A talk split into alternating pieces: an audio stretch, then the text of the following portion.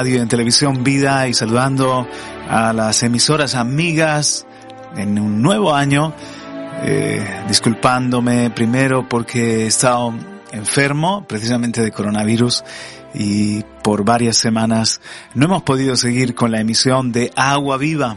Y muy feliz por supuesto de regresar y compartir media horita aproximadamente con vosotros, con toda la audiencia, un tiempo en el que recibimos ese agua del Señor, ese agua viva que nos renueva, que nos refresca, que nos fortalece.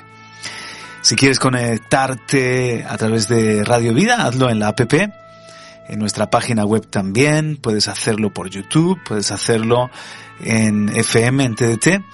Y un saludo para los amigos amados de Onda Paz y de Dynamis Radio, cualquier otro medio. También en podcast estamos en Evox y en nuestra propia app, en los podcasts de Radio y Televisión Vida. Y sin más, dando gracias a, Jonathan que está haciéndome de técnico en los mandos y a Steven que realiza, quiero presentar este tiempo al Señor. Gracias Padre, muchas gracias por un nuevo programa de Agua Viva. Gracias Señor por edificarnos y sembrar en nosotros de lo que no hay en este mundo. Este mundo es un gran desierto, muchas veces nos lo has mostrado así. Y abres abres aguas en el desierto, nos das de beber. Y siembras en, nuestra vida lo eterno, tu fortaleza, tu fe, tu esperanza, tus verdades que libertan. Te ruego, Señor, que a todo oyente tú y a mí el primero nos edifiques a través de estos minutos de radio y televisión. En el nombre de Jesús. Amén Amén, amén. Honramos al Espíritu Santo en tu casa, ahí donde nos está recibiendo, quizás en, en el lugar de trabajo o escuchándonos en, en un paseo, en una compra. Pasear se puede pasear poco, si es en directo que nos oyes, pues estamos en plena tercera ola de COVID. Y eh, quizás sí, trabajando en, repartiendo en, tu vehículo o viajando si eres transportista. Hoy quiero compartir dos textos que el Señor me daba para el año 2021, especialmente en, lo que yo llamé cruce de años, cambio de, del, del 20 al 21. Hubieron dos textos que me, impactaron. El primero está en Romanos 15, 4 y el otro en 1 Timoteo 6, 12 lo pude plasmar en, en un artículo que escribí ahí en, en mi blog, en un soliloquio. Y, y, muy, muy brevemente quiero también dejar constancia de ello aquí en Agua Viva y que, ¿por qué no? Meditemos. En Romanos 15.4 dice, porque todo lo que fue escrito en tiempos pasados para nuestra enseñanza se escribió, a fin de que por medio de la paciencia y del consuelo de las escrituras tengamos esperanza. Y te animo con este texto a que te sumerjas en la palabra de Dios. La palabra de Dios fue escrita en tiempos pasados para nuestra enseñanza, para ti, para mí es un gran regalo de Dios, que tiene un, un valor incalculable. Podríamos hablar detenidamente de cómo la Biblia es el libro de los libros y por qué es el libro más perseguido, es el libro más reproducido y leído de todos los tiempos y por qué tiene ese valor. Pero simplemente si, si pensamos en que es una carta de Dios, es un, un libro que el Señor nos ha dejado para nuestra enseñanza, eso ya hace que sea diferente a cualquier otro libro. Siempre es bueno que tengamos la literatura, la buena literatura cerca y que nos entretengamos, nos informemos, nos instruyamos, pero no puede faltar el libro de Dios cada día y te animo a darte baños de Biblia. nos han recomendado, por esto de que hemos estado malitos, y nos recomendaron baños de sal, que son muy buenos para la salud y eh, es un problema porque muchos hemos cambiado en las casas la bañera por el pie de ducha, ¿no? Y ahora darte un, un baño de sal.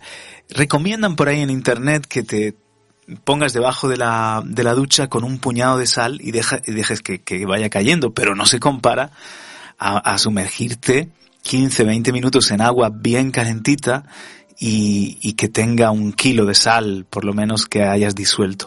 Bueno, además de que es, es un momento de, de relax, es un momento que viene muy bien para eh, desconectar. Dicen que es maravilloso por, por, en fin, el, todo el tema este de lo ácido, lo alcalino, mi esposa sabría explicarlo mejor.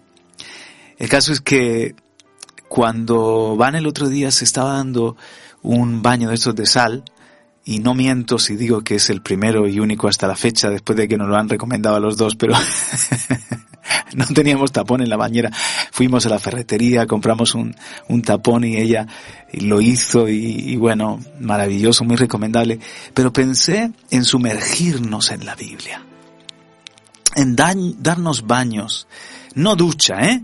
¿Qué, ¿Qué es una ducha? Es cuando tú simplemente lees de pasada, escuchas un poquito, que viene bien una ducha, viene bien. Pero un baño es que te sumerjas, es que la leas con tranquilidad, es que tomes 20 minutos, media hora como mínimo todos los días y que al leer dejes que Dios te hable. Porque dice aquí que a través de la escritura el Señor nos da paciencia y consuelo. Y cómo necesitamos la palabra paciencia es perseverancia, que seamos capaces de, perseverar porque nuestra fe se fortalece. Y consuelo, consuelo, consuelo, eh, porque ahora miramos a la derecha, a la izquierda y abundan las malas noticias y lo que puede ser preocupante. De pronto, en la palabra del Señor, nos da el aliento, nos da el consuelo, renueva la esperanza para que sigamos adelante. Romanos 15, 4. Porque todo lo que fue escrito en tiempos pasados para nuestra enseñanza se escribió a fin de que por medio de la paciencia y del consuelo de las escrituras tengamos esperanza. Si se muere la esperanza es que eh, hoy hablaba yo con Vanessa de, de que, eh, claro, la generación que llaman millennial, ¿Tiene mascotas? ¿Tiene Netflix? ¿Tiene gatos? ¿Tiene perros? Pero no, no, no quieren tener hijos. Y, y eh, estábamos haciendo una lluvia de ideas. ¿Por qué será? Creo que una de las razones es, tiene que ver con la esperanza. O sea, además de otras, de que falta compromiso en la pareja, que mm, el hombre y la mujer trabajan, que a veces un hijo no, no, no acaba de encajar en los planes que tenemos. Pero muchos, he oído esto en, en, muchos casos, pero, pero traer un mundo, un hijo a este mundo, es que para traerlo para sufrir, mira todo lo que está pasando. Yo no, no, no, no sé si luego cuando mi hijo sea, sea mayor le voy a tener que pedir perdón por haberlo engendrado. Qué triste esto. Es cuando ya no tenemos esperanza de que necesitamos, eh, alguien ha dicho que tenemos que darle un mejor mundo a nuestros hijos. Pero le dio otro pensador la vuelta diciendo le tenemos que dar mejores hijos a nuestro mundo. ¿No será que necesita nuestro mundo hombres y mujeres que luchen para que sea mejor? Yo creo que sí. Pero cuando tenemos esperanza, seguimos adelante, seguimos luchando. Cuando tenemos esperanza, eh, descartamos toda idea de, de, de, de, quitarnos la vida. Es muy preocupante lo que está pasando en España con el suicidio. En definitiva, personas que han perdido la esperanza. Y os animo a todos los que me estáis escuchando a que leáis las escrituras, porque ahí está el plan de Dios para tu vida, ahí está la respuesta de dónde venimos, quién nos creó, qué nos espera después de la muerte, cómo el Señor está con nosotros, nos fortalece cada día y nos da un propósito y cuánto valemos para Él. Tanto nos ama que dio a su Hijo por nosotros. Todo este consuelo y toda esta esperanza cuando conocemos la Escritura. Quizás uno de los grandes males del cristianismo de hoy y de la sociedad de hoy es nuestra ignorancia de las Escrituras. El otro texto es Primera de Timoteo 6:12. Pelea la buena batalla de la fe, le dice Pablo a Timoteo, dice, hombre de Dios, pelea la buena batalla de la fe, echa mano de la vida eterna a la cual fuiste llamado. Y decía yo que el 2021 era una batalla, era, era otra batalla de esta misma guerra. O sea, no ha terminado la guerra, seguimos en pandemia, quizás con algunos componentes más preocupantes como la destrucción del empleo, la crisis económica, la debilidad de la, de la democracia, la mala gestión de muchos políticos, oramos siempre por ellos para que lo hagan bien, eh, que si nos espían en WhatsApp, que si nos censuran en Twitter, que hay quienes veían el, el, fin del 2020 y del 2021 como el fin de este tiempo de, de epidemia, de pandemia, y ya llega la vacuna, la salvación es la vacuna, la vacuna es muy importante, pero va a tomar casi todo el año para que surta efecto y en algunos países menos desarrollados, quizás parte del, del 22. Así que seguimos en esta guerra, se recrudece por, por esa decepción que, que algunos pueden sufrir y, y el asunto es saber batallar. Cada mañana decir, me levanto para un, una batalla, pero le llama la buena batalla de la fe. O sea, tenemos que batallar por la fe. Hoy estaba leyendo en, dentro de, mis pues lecturas que, que, estoy nunca mejor dicho bañándome, sumergiéndome en los salmos. Voy por ahí en, mi lectura de la palabra y wow, cómo me, me, me, me está hablando el Señor cada día.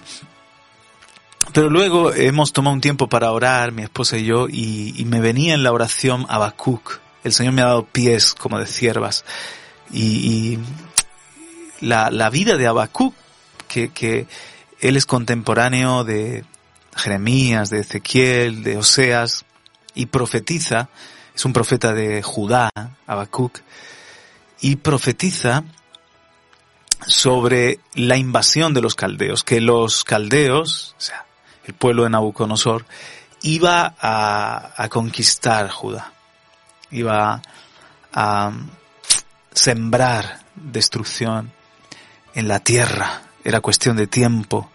Dice que, que confiado espero el cumplimiento de, de, todas estas cosas. Y dice el Señor, escribe la visión, grábala porque al tiempo se cumplirá.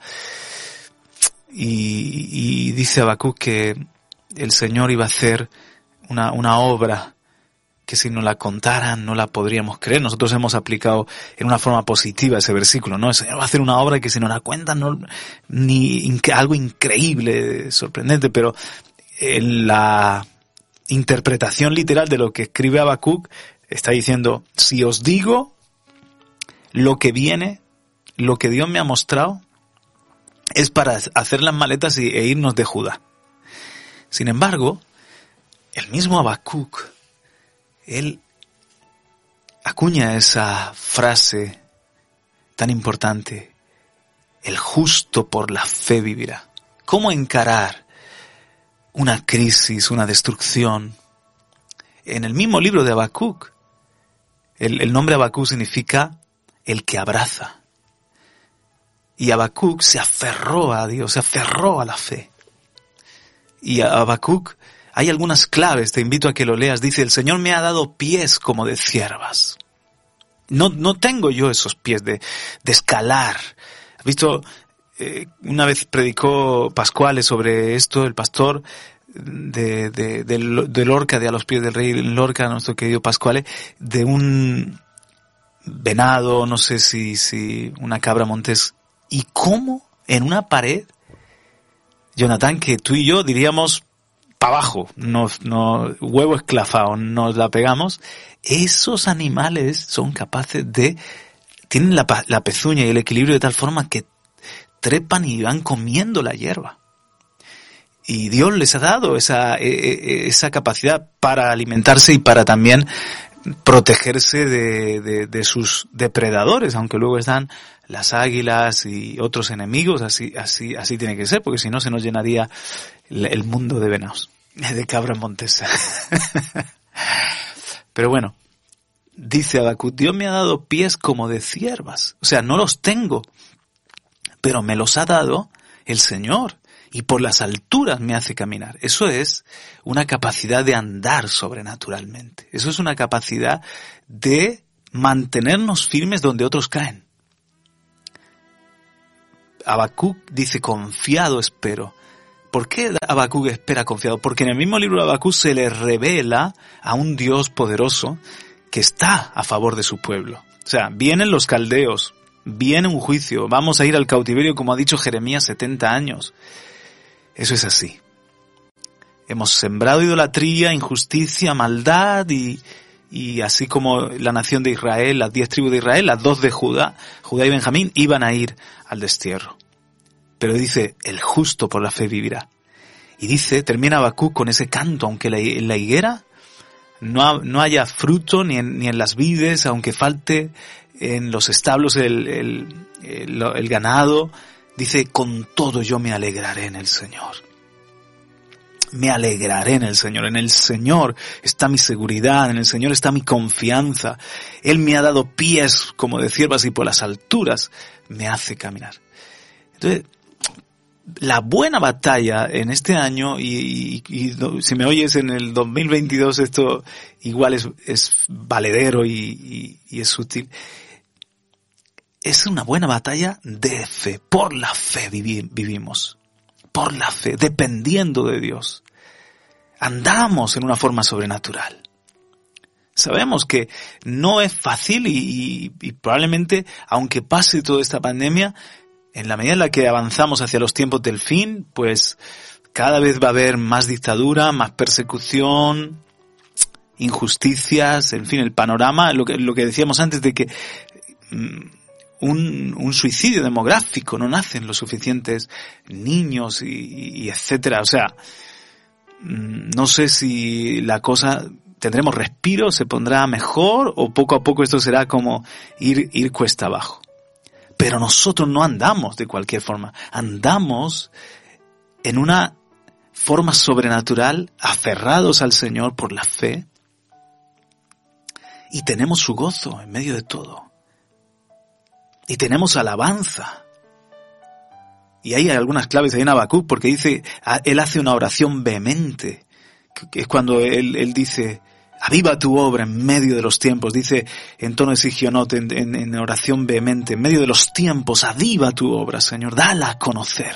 En medio de la ira, ten misericordia.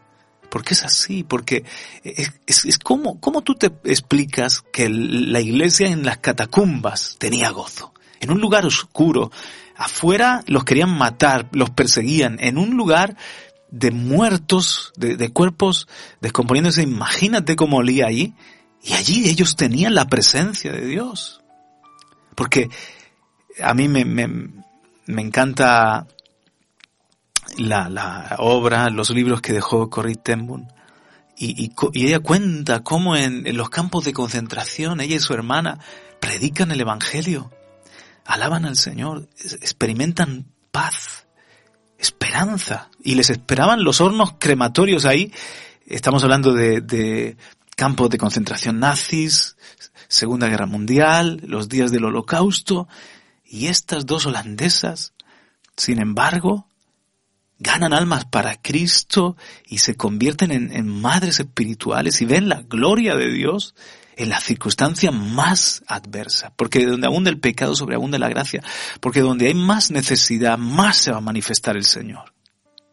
Que estamos en una batalla, sí, pero es una batalla importante, necesaria, porque nosotros estamos aquí en la tierra para combatir al mal. Estamos aquí en la tierra para ayudar a los hombres a conocer a Cristo y que sean salvos. Estamos aquí en la tierra para, como voces proféticas, denunciar eh, el, el, el, cómo se está descarrilando el tren de la sociedad, cómo eh, va a la deriva la, la generación presente. Y es que hemos dejado de respetar a Dios, de respetar la vida, de respetar la familia.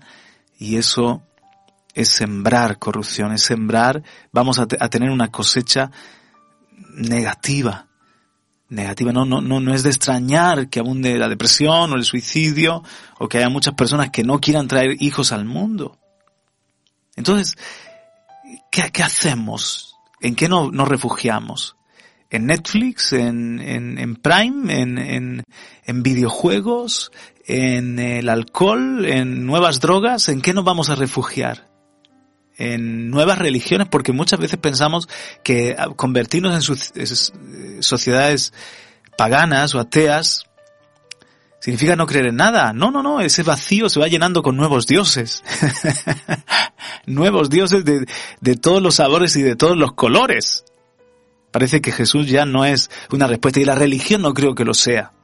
Creo que la, la religión cansa, harta, decepciona, pero te digo una cosa, Dios sí que sigue siendo la, el creador y la respuesta y la luz del mundo y Jesús tiene para decir algo y para hacer algo en cada uno de nosotros. Entonces el reino de Dios no te va a decepcionar. Si le das una oportunidad a Cristo, créeme que vas a decir, menos mal que aunque no creía ni en, catolicismo, ni en protestantismo, ni en testigos de Jehová, ni en rollo, ni en religiones, pero menos mal que comencé a leer la Biblia, menos mal que empecé a, a, a creer en Jesús y a pedirle ayuda a Dios, a, ver a Dios como mi Padre, porque eso es lo que mantiene a flote mi vida, es, esa es, es la energía que tengo cada mañana, eso es lo que hace que yo pelee esta buena batalla de la fe.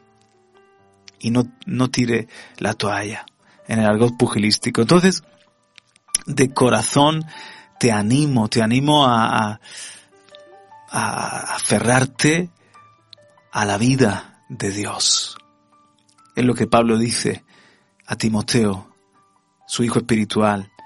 Y Pablo nos lo dice a nosotros, o Dios nos lo dice a todos nosotros. Pelea la buena batalla de la fe, echa mano de la vida eterna. Entonces he estudiado la palabra echa mano hecha mano de la vida eterna.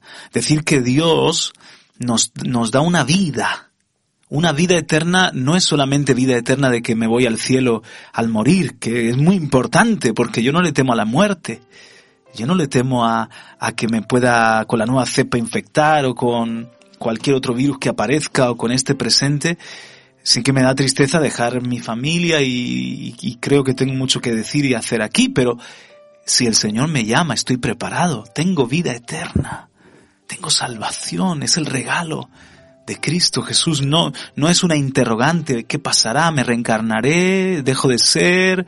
¿Aparezco en una nueva dimensión? Eh, en, en otra versión del universo? No, no, no.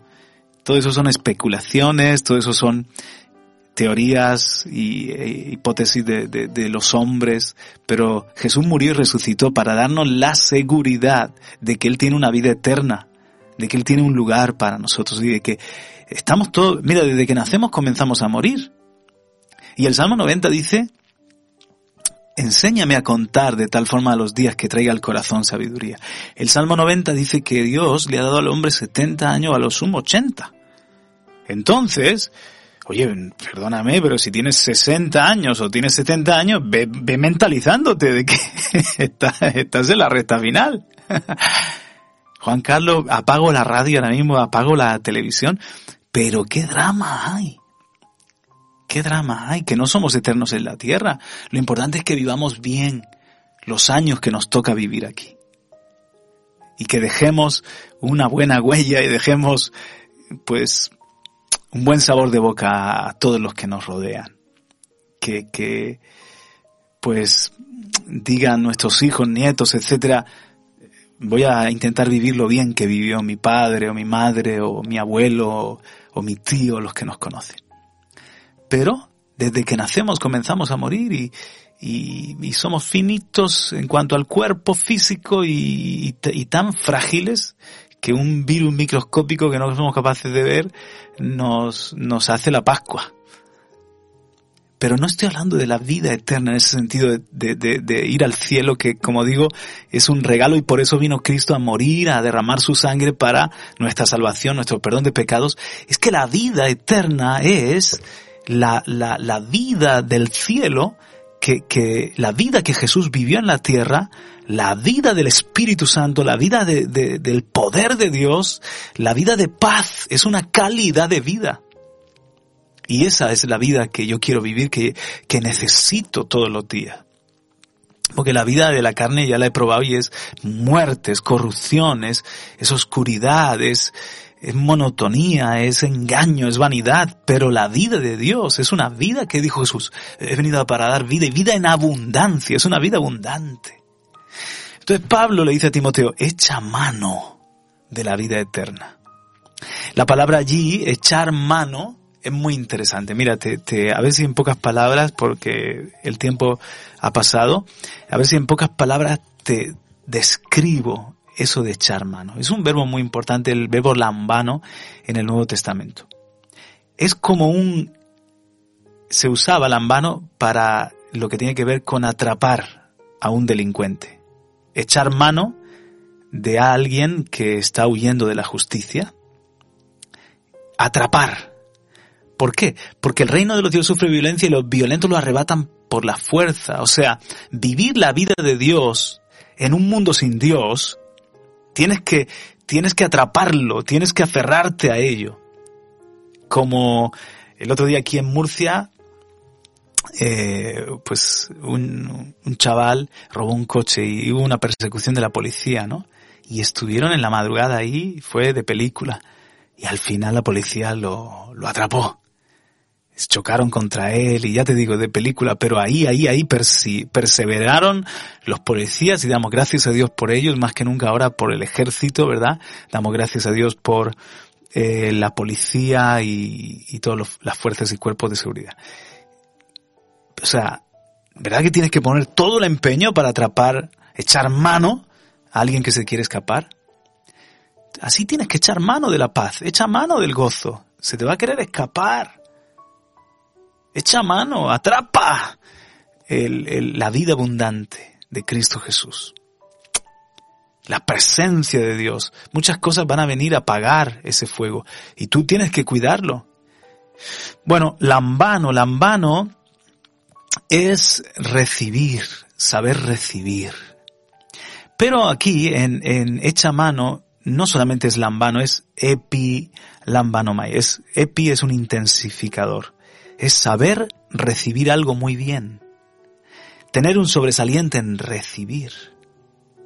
Recibir. ¿Y cómo se recibe?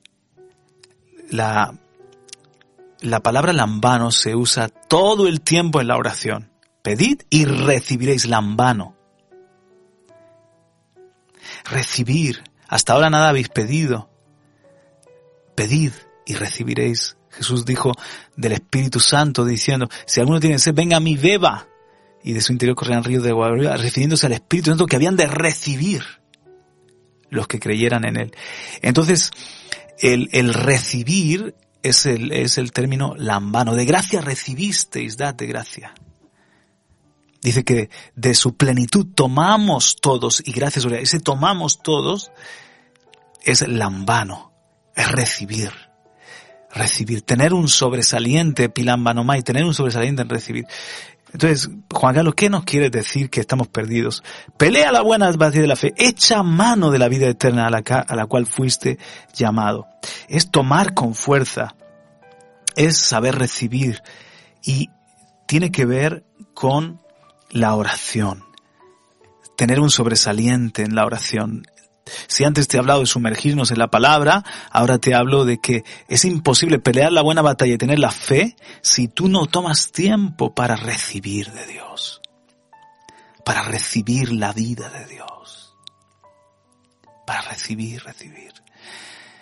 Y la oración no puede ser, ¿verdad que no podemos siempre comer a la carrera? Nos vamos a enfermar tarde o temprano, que picoteo aquí, picoteo allí, que si la típica vida de, apresurados, ¿verdad? Un, eh, me llevo una hamburguesa y la voy comiendo en el coche y comer. No, no, no. Eso puede servir un día, pero te tienes que sentar y tienes que, hay cosas que hay que hacerlas tranquilos y tienes que comer tranquilo.